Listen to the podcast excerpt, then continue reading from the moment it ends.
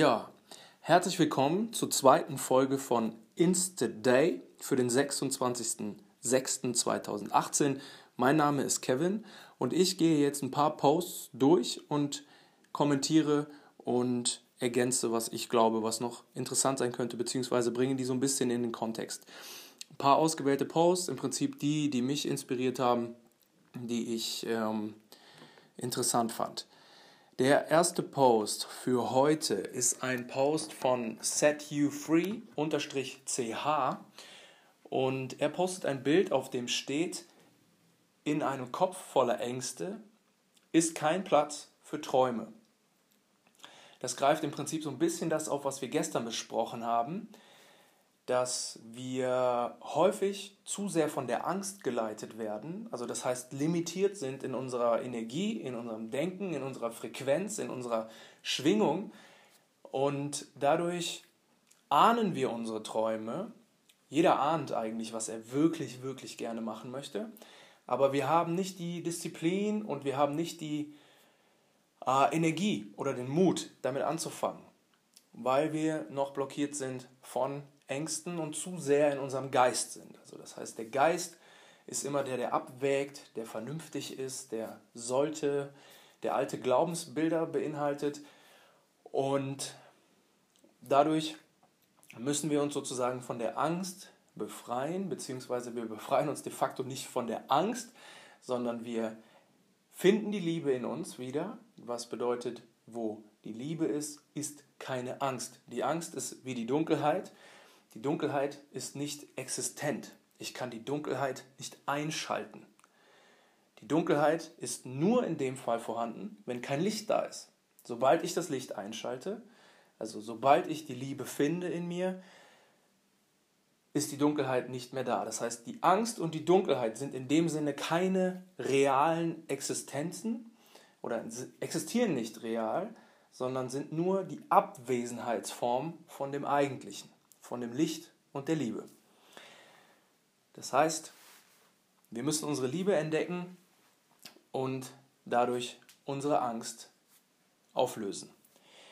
Der zweite Post für den heutigen Tag ist ein Post von Juliane von Witten und sie schreibt, verliere nicht die Hoffnung, Schon morgen kann sich alles zum Guten ändern. Sie hat einen relativ langen Text unter dem Post, den ich hier nicht komplett vorlesen möchte, sondern ich möchte nur einen, einen Satz noch zitieren, und zwar ist das der Satz, für so viele Dinge benötigt man Geduld, Ausdauer und Durchhaltevermögen. Also wichtige Schlüssel sind, wir brauchen Energie. Um etwas zu verändern, brauchen wir Energie. Und aus der Energie entwickeln wir die Beständigkeit, also Geduld, Ausdauer und das meint ja im Prinzip Durchhaltevermögen. Also das heißt eine gewisse Handlungskonsistenz.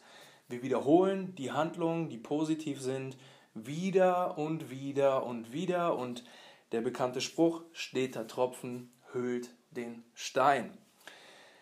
Und was ich hier an dem Post so schön finde, ist, das heißt, verliere nicht die Hoffnung, weil sich alles sehr schnell ändern kann. Und gerade in der Zeit, in der wir uns jetzt bewegen, wo sowieso jeder das Gefühl hat, die Zeit rennt, alles verändert sich extrem schnell, alles beschleunigt sich, der ganze, gesamte Prozess auf diesem Planeten wird schneller, beschleunigt sich, ist es tatsächlich auch so, dass sich die Dinge extrem schnell ändern können. Und ein Autor, den ich früher viel gelesen habe, Eckhart Tolle, ähm, der hat es immer so beschrieben, dass quasi sich die Prozesse beschleunigen, indem sozusagen immer mehr Menschen bestimmte Dinge tun, bestimmte Dinge denken, bestimmte Handlungen durchführen und dadurch wird es einfacher für alle, die nachfolgen. Und ich glaube, dass wir auf einem Prozess sind, wo sich quasi genau diese, also in einem Prozess sind, wo sich genau dieser Prozess beschleunigt. Das heißt, Viele Menschen wachen auf, viele Menschen definieren ihre Prioritäten um, viele Menschen beginnen Dinge zu tun, die für sie gut sind, zum Beispiel Yoga, Meditation, Sport, gesunde Ernährung etc.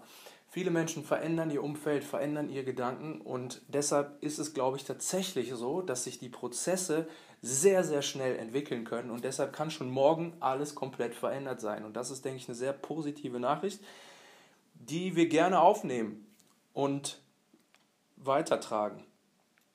Der nächste Post, den ich für heute rausgesucht habe, ist der Post von Regina-Springer.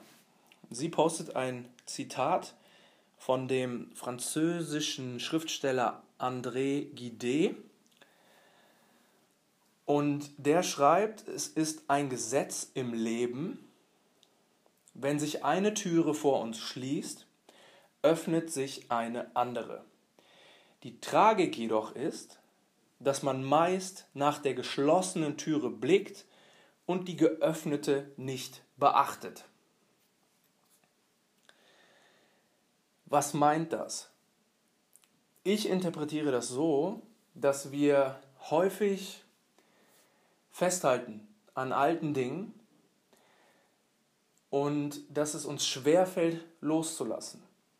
Wenn man davon ausgeht, dass das Universum immer das Beste für uns will, das Universum hat ein maximal großes Interesse daran, dass jeder von uns glücklich ist, maximal glücklich ist. Das heißt, alles, was passiert, trägt dazu bei, dass wir uns unserem Seelenplan gemäß entwickeln. Demgegenüber steht dann unser Verstand, unser Ego.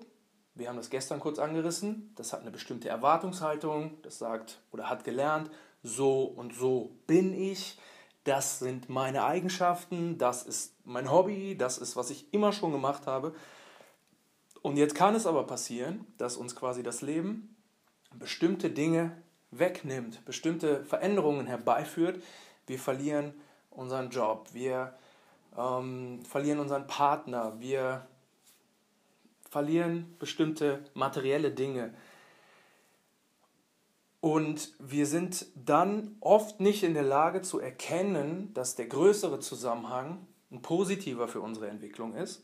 Und wir blicken immer wieder zurück und denken, diese eine Frau in meinem Fall oder dieser eine Mensch, um es genereller zu formulieren, wäre der Richtige gewesen. Und wenn er jetzt noch da wäre, dann wäre alles wunderschön. Und das heißt, wir sind im Geist, wir antizipieren sozusagen die Möglichkeit, die sich ergeben hätte, wenn diese Dinge äh, noch da wären, beziehungsweise diese Türe sich nicht geschlossen hätte.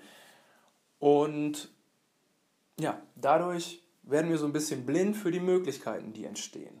Also das heißt, alles, was uns genommen wird, öffnet wieder den Raum für etwas Neues. Und wenn wir in der Lage sind, wirklich loszulassen, dann sind wir umso bereiter auch zu empfangen.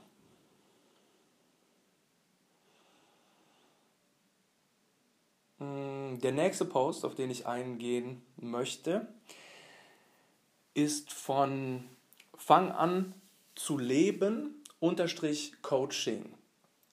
Und er postet ein Bild, wo drauf steht, lass dir Zeit.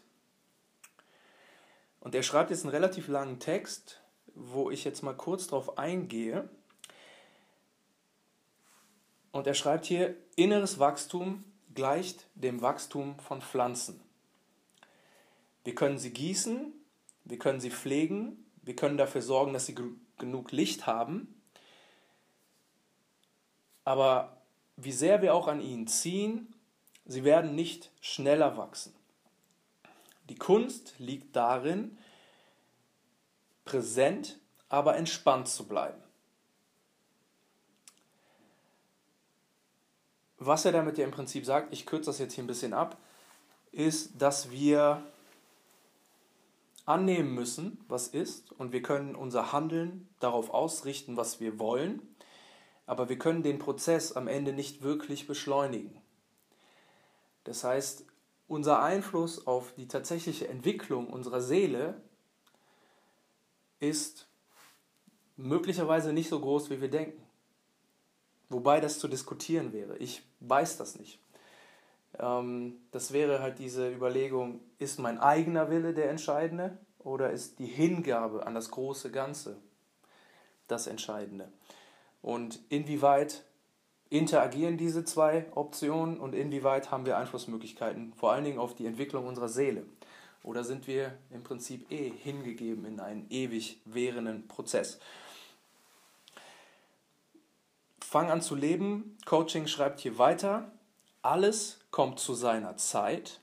Der Fluss der Dinge ist perfekt.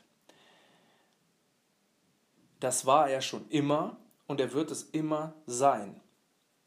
Das würde ja im Prinzip darauf hindeuten, dass wir im Prinzip Teil dieses großen Ganzen sind und die Entwicklung mehr oder weniger ganzheitlich gesteuert durch eine größere Intelligenz, Macht, wie auch immer, funktioniert.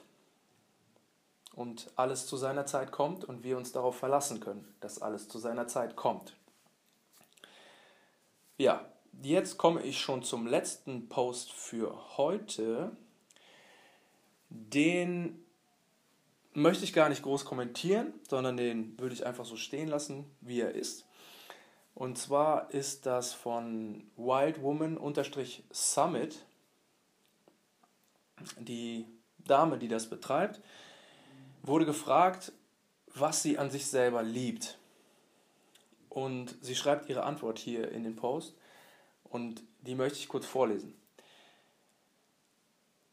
Ich liebe an mir, dass ich meiner Intuition, meinem Herzen, meiner Seelenvision folge, welche mich immer wieder in neue, unbekannte Wunder hineinführen. Und yes, es lohnt sich. Ich liebe meinen Mut, meine Kraft, meine inner wise, mein inner wise wisdom zu wachsen, Altes loszulassen um mir selbst und anderen einen Raum zu geben, den wir jetzt im Moment brauchen.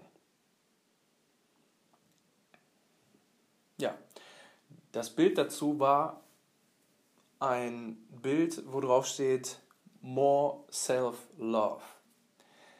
Das ist ja immer im Prinzip der Schlüssel in jedem Selbsthilfebuch, in überall, wo wir uns irgendwie mit Selbstentwicklung oder Selbst Entfaltung oder was auch immer in diese Richtung geht, beschäftigen, treffen wir auf den Begriff Selbstliebe. Und ich glaube tatsächlich, dass das der absolute Schlüssel ist. Ähm, und was Selbstliebe in meinen Augen ist, beziehungsweise wie sie funktioniert, darauf gehe ich dann in der nächsten Folge ein. Bis dahin. Ciao.